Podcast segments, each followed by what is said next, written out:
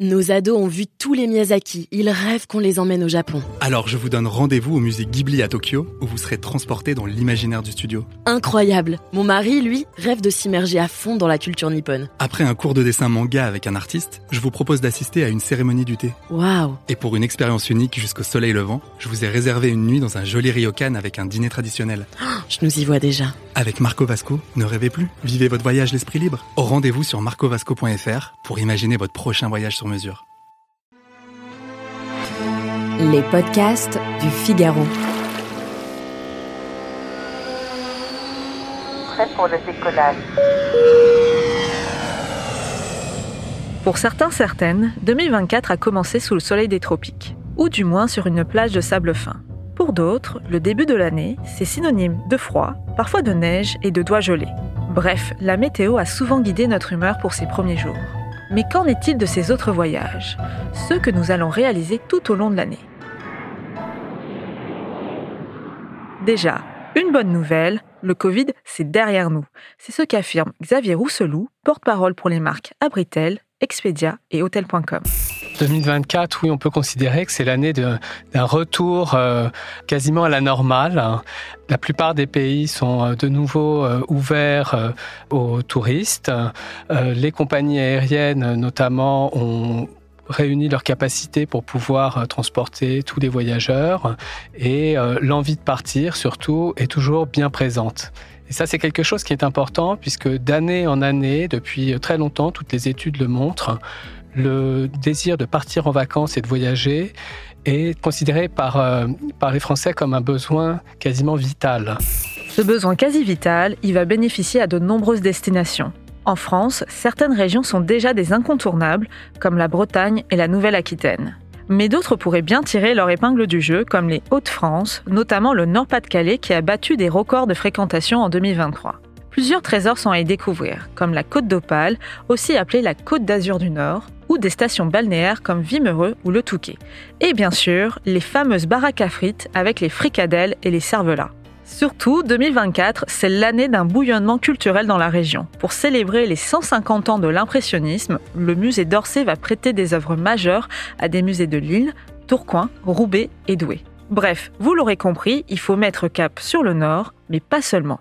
Il y a un grand retour en 2024 euh, de l'Asie, qui est l'une des dernières destinations qui s'est réouverte plus tardivement que d'autres euh, suite à la crise du Covid. Et on a aussi d'autres destinations qui, euh, qui tirent leur épingle du jeu, notamment les Canaries, plus proches de nous, la Grèce, l'Europe méditerranéenne, bien sûr. Et en 2024, effectivement, les, les city breaks, comme on dit, donc ces escapades urbaines en Europe, sont vraiment des destinations qui ont euh, le vent en poupe. On pourra également compter sur les dupes. Mais que se cache-t-il derrière ce mot anglophone? Comprenez les doubles, les jumeaux, autrement dit des destinations bis qui ressemblent à d'autres ultra connues. Par exemple, Taipei, capitale de Taïwan, à la place de Séoul en Corée du Sud, ou Paros plutôt que Santorin en Grèce. Ces destinations, souvent moins fréquentées, font le bonheur des touristes qui veulent fuir les foules et surtout payer moins cher. A contrario, certains pays vont pâtir d'une véritable désaffection. Actuellement, euh, au Proche-Orient, effectivement, les voyages euh, vers euh, Israël pâtissent, pourraient pâtir encore des troubles sur place. Les pays limitrophes comme l'Égypte ou la Jordanie peuvent également pâtir de cette situation et de cette instabilité. La question climatique reste l'une des grandes préoccupations de 2024. Selon un sondage mené par la plateforme de réservation Booking, près de la moitié des Français déclarent que le changement climatique a une incidence sur leur manière de voyager. Comment ça se manifeste? On privilégie le train à la voiture et l'avion, mais aussi on se tourne vers le local. On peut aussi imaginer euh, partir euh, moins loin. On a la chance dans un pays comme la France d'avoir une très grande diversité de paysages, de climats. On peut partir euh, en hiver, en été, enfin toute l'année.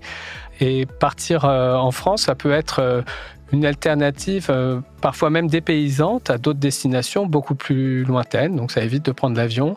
Vous avez des coins, par exemple, dans les Vosges, euh, avec des lacs magnifiques entourés de forêts de sapins. Il y a des micro-régions. Il y en a même une qu'on appelle le Petit Canada.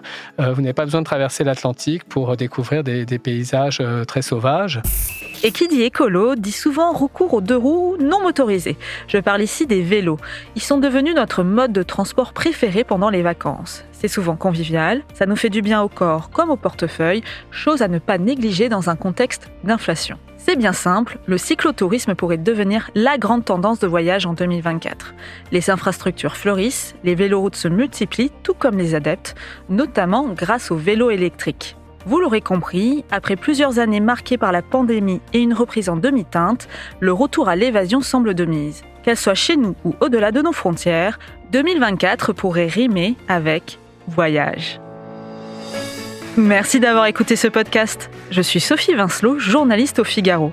Vous pouvez retrouver Question Voyage sur le site du Figaro, Figaro Radio et sur toutes les plateformes d'écoute. Si vous avez aimé ce podcast, vous pouvez vous abonner et donner votre avis. À bientôt!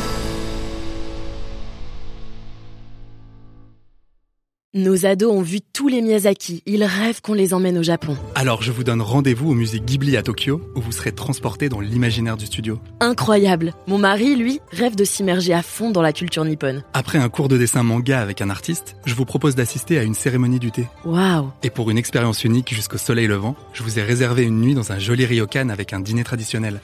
je nous y vois déjà. Avec Marco Vasco, ne rêvez plus, vivez votre voyage l'esprit libre. Rendez-vous sur marcovasco.fr pour imaginer votre prochain voyage sur mesure.